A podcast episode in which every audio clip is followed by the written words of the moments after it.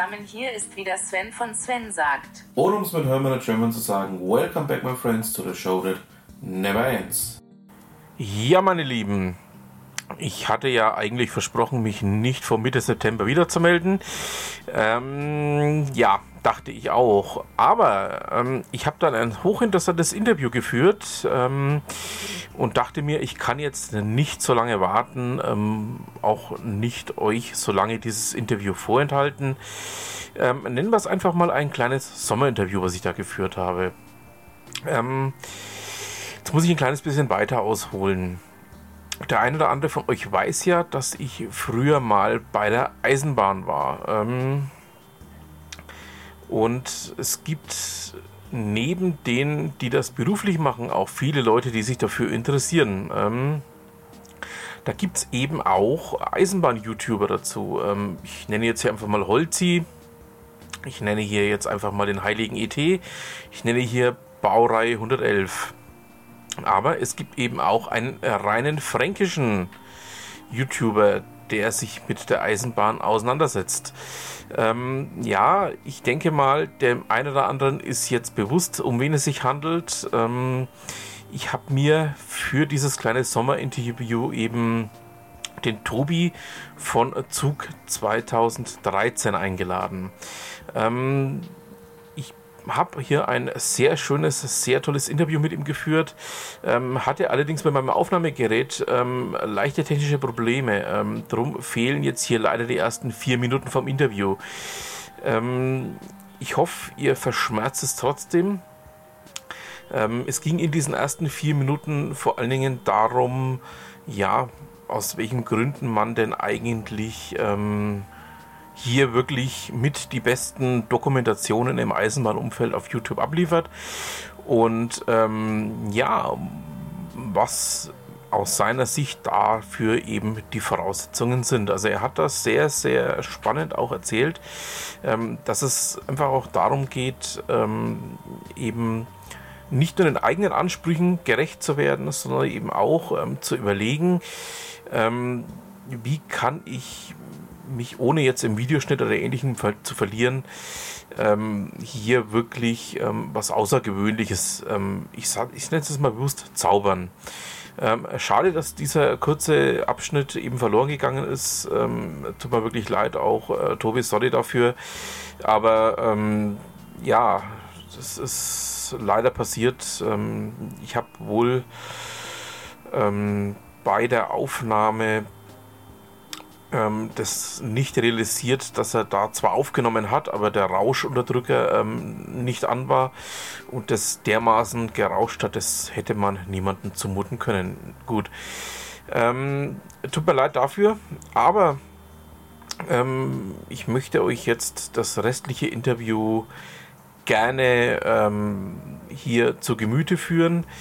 Schaut es euch an, hört es euch an. Ähm, ich habe übrigens im Nachgang in den Show Notes auch einige dieser genialen Dokumentationen, die Tobi hier erstellt hat, verlinkt, ähm, genannt sein. Hier die Intercity-Dokumentation, die Dokumentationen eben über die BN-Wagen oder aber auch ähm, über den Doppelstock oder über die Doppelstockwagen. Ähm, ja, dann würde ich sagen, habe ich euch lange genug auf die Folter gespannt, dann hören wir doch einfach mal rein. ETCS ist ja absolut in aller Munde. Ähm, es gibt ja auch im Augsburger Bereich, also zwischen Mertingen und Meitingen, gerade eben Bestrebungen, ähm, die komplette Sicherungstechnik ähm, zu digitalisieren.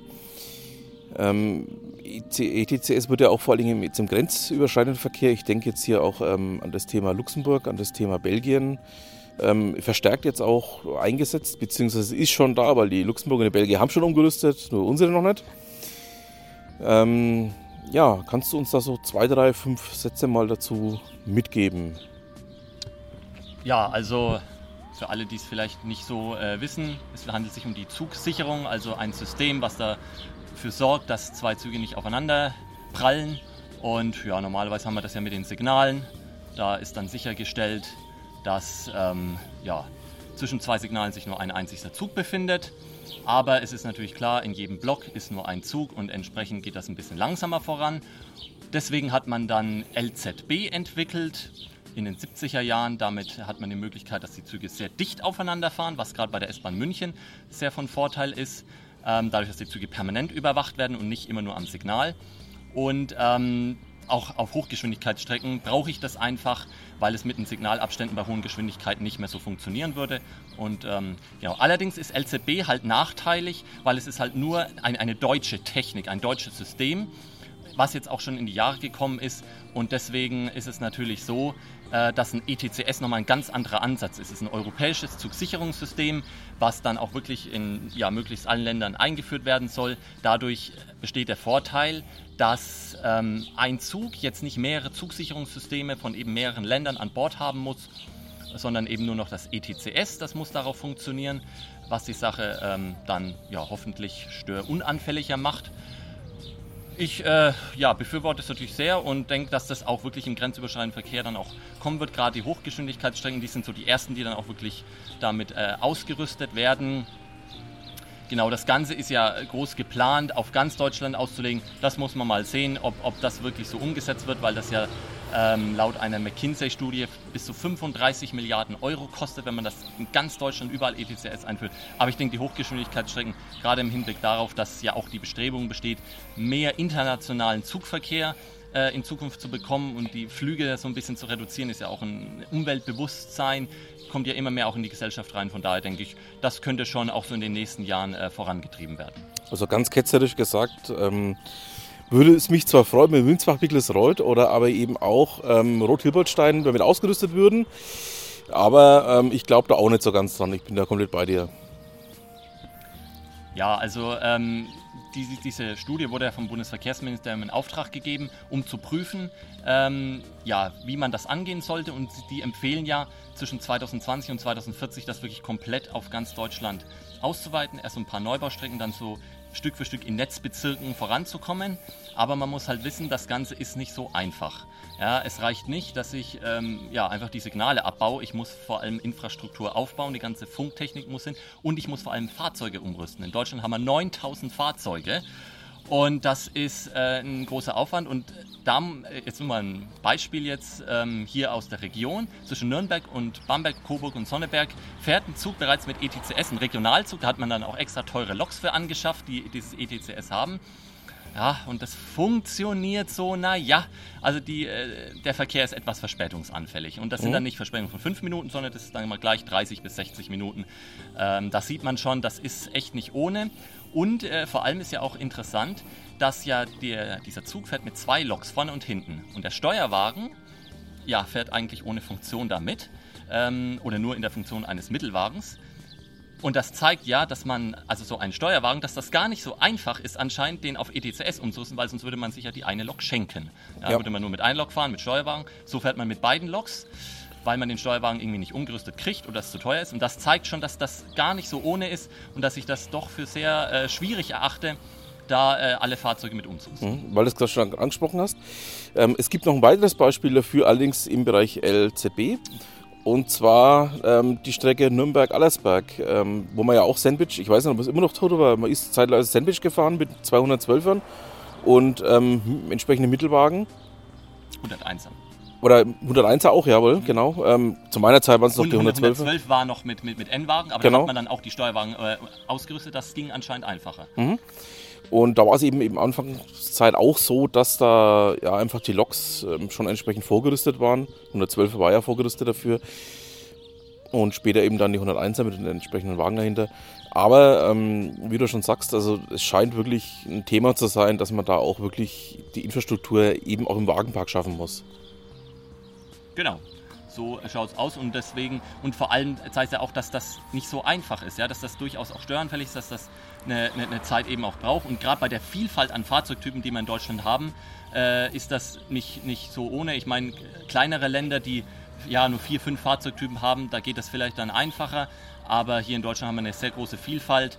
Gerade der Regionalverkehr wird ja immer von Bundesländern auch bestellt und die immer äh, schaffen sich da auch unterschiedliche Fahrzeuge an. Also alles nicht so einfach.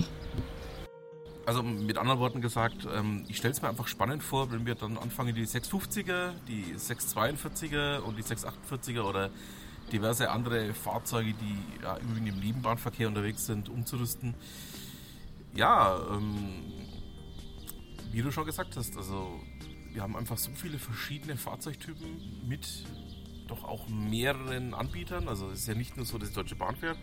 Es fährt ja jetzt auch seit neuestem hier zum Beispiel Go Ahead hier in, in ähm, Rostal. Kommt. Oder kommt, ja.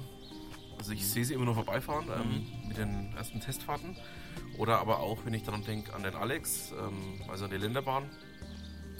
Oder auch ähm, an Agilis. Ähm, ja, ähm, wobei zu Agilis wollte ich auch noch mal ganz kurz einen Satz verlieren. Also Agilis hat eins richtig und eins komplett falsch gemacht. Das, was sie richtig gemacht haben, war das E-Netz. Und was sie ähm, ja, meiner Meinung nach eben komplett falsch gemacht haben, war 650er mit über 100 Sitzen vollzustopfen. Also 650er ist eigentlich eins der schönsten Fahrzeuge, die es in Deutschland gibt, wenn man es eben nicht in der Agilis-Version betrachtet. Ja, wobei man da auch sagen muss, da kann man jetzt nicht nur Agilis einen Vorwurf machen. Es ist so, die Bayerische Eisenbahngesellschaft schreibt ähm, was aus und dann werden zum Beispiel 100 Sitzplätze gefordert. Ja, und dann ist es so, wenn jetzt sich ein Unternehmen mit einem Lind drauf bewirbt, was jetzt größer ist und dann entsprechend auch komfortabler ist, ähm, und ein Unternehmen schafft es aber in den 650er, der ja kleiner ist, 100 Sitzplätze reinzukriegen, dann bekommt das Unternehmen mit dem 650 den Zuschlag, weil es günstiger ist, einen 650er anzuschaffen, zu betreiben, anstatt einen größeren Lind, der Baureihe Ja. 648 zum Beispiel. Also von daher, da darf man nicht immer auch, finde ich, den Bahnunternehmen den Vorwurf machen, da ist äh, auch die Bayerische Eisenbahngesellschaft, sage ich jetzt mal, immer so ein bisschen dran beteiligt. Ist auch völlig richtig, ja. Ähm, geht ja auch zum Beispiel um das Thema WLAN in Zügen, ähm, wo einfach ähm, ja, ständig auf die Deutsche Bahn eingehackt wird, wobei man einfach sagen muss, was die BEG nicht bestellt, wird auch nicht geliefert. Richtig, genau. Das sind Kosten für die Deutsche Bahn, die sie nicht gegenfinanziert bekommt. Und im Wettbewerb mit, mit anderen Unternehmen muss auch die Deutsche Bahn versuchen, möglichst kostengünstig anzubieten. Ja, Tobi, ähm, jetzt mal was völlig anderes. Ähm, du bist ja, ähm, sag jetzt mal, überspitzt formuliert, gelernter Lehrer. Oder, ähm, Ich werde, ich werde, ich werde, ich werde noch Genau, gelernter Lehrer, ja. Hm? Ähm, wie kommt man denn eigentlich dazu, ja, ich sage jetzt mal Eisenbahnvideos zu machen? Ja, also das äh, kommt daher, dass, also für die Eisenbahn interessiere ich mich schon ähm, recht lange und so. Hatte dann auch überlegt, zur Bahn zu gehen. Ähm, da haben dann so ein paar Ge äh, Gründe dagegen gesprochen, unter anderem meine Rot-Grün-Schwäche, die hat mir eine Reihe an Bahnberufen dann ähm, ja, das nicht ermöglicht. Von daher bin ich dann davon weggekommen und habe einfach ja, mir überlegt, welcher Beruf passt zu mir, was passt zu meinen Fähigkeiten. Nicht unbedingt nur zum In- Interessensgebiet, aber vor allem zu meinen Fähigkeiten, wo sage ich, wo gehe ich drin auf. Habe dann verschiedene Praktika auch gemacht und dann ja, habe ich gemerkt beim Lehrer, das passt einfach mit jungen Menschen zusammenarbeiten. Das erfüllt mich. Das fühlt sich nicht so nach einem, nach einem Arbeitsplatz an, wo du so hingehst, früh um sieben und um vier wieder rausgehst und so denkst, so, jetzt beginnt das Leben. Sondern das ist schon einfach äh, toll, mit jungen Menschen zusammenzuarbeiten. Und dann habe ich mir halt überlegt, naja gut, was, was studierst du in welche Richtung, ähm, Fachkombination. Habe mir gedacht, naja, also die Fächer, wo ich am besten bin, wo ich auch ein gewisses persönliches Interesse habe, das äh, passt. Eisenbahnmäßig äh, ist das natürlich schwierig. Also man, man kann schon auch in der Eisenbahnrichtung das studieren. Problem ist allerdings, das ist dann ein, erstmal ein rein technischer Studiengang, Elektrotechnik. Und, und, und das war mir dann wirklich sowas, wo ich sage, nee, also so technisch versiert bin ich einfach und, und nicht und interessiert mich nicht in der Tiefe. Die wirtschaftlichen Zusammenhänge, das ist dann schon eher so mein Ding. Und von daher bin ich dann äh, auf die Schiene Wirtschaftspädagogik, also das heißt Betriebswirtschaftslehre, Rechnungswesen, also die ganzen kaufmännischen äh, Berufe, da kann ich dann Ausbildungsklassen unterrichten. Und äh, nichtsdestotrotz, das Interesse an Eisenbahn blieb. Ja? Und es ist ja auch schön, einen Ausgleich zu haben. Ja? Wenn du dann in deinem Beruf bist oder im Studium bist und dann musst du mal abschalten. Und wenn du da nichts hast, wo du abschalten kannst, ja, ähm, ist natürlich ein bisschen schwieriger. Aber bei mir ist es so, wenn ich mich dann um Eisenbahn kümmere, schalte ich voll ab, kann mich voll entspannen. Und das ist echt ähm, ja, schön, wie man sich so im Videoschnitt oder in der Recherche verlieren kann.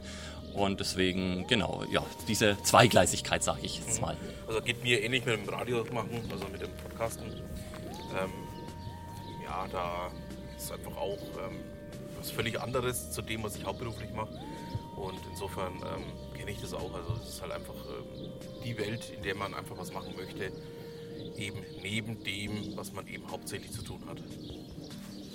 Genau, richtig. Und es macht sehr viel Spaß und deswegen bin ich ja jetzt ja schon, gehe ich ja jetzt schon ins sechste Jahr, wo ich das mache und das passt. Genau. Ähm, was können wir für die nächsten Jahre noch von dir erwarten? Also ich denke mal, da wird noch einiges ähm, wirklich Interessantes kommen. Ja, also ähm, ich bin natürlich immer wieder am überlegen, wie ich so das, die Videoformate auch so ein bisschen anpasse und äh, ich versuche immer neue Herausforderungen auch anzugehen. Also Dokumentation wird es nach wie vor geben.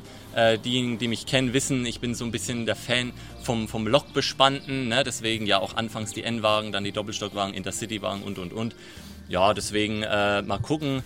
Also München-Nürnberg Express ist definitiv noch ein Thema. Kommen ja auch neue ähm, Züge mit Loks vorne dran. Dann sicherlich ein paar Intercity 2 Strecken ich habe ich mir so vorgenommen. Metronom ist auch noch so ein, noch so ein Thema auf der Agenda. Und ähm, ja, ansonsten mal gucken. Auch ein paar aktuelle Bahnthemen will ich immer wieder versuchen, mal da neue Videoformate auch ähm, rein zu, zu, zu, entwickeln und zu bringen. Und deswegen ja, bin ich selber auch mal gespannt, was ich da noch so alles mache. Also zum Nürnberg-München Express ja noch eins, also die Emil Zatopeks müssen da erstmal noch in Deutschland laufen. Richtig, das ist ja wirklich ein Trauerspiel. Ja. Ab Dezember 16 sollten sie laufen und äh, es ist noch keine einzige Fahrt im Fahrgastbetrieb vorgenommen worden. Und ähm, nichtsdestotrotz, ich freue mich auf die Züge, weil es mal was komplett anderes ist. Und ähm, trotzdem mit, mit, mit Lok und Wagen, das gefällt mir persönlich immer sehr gut.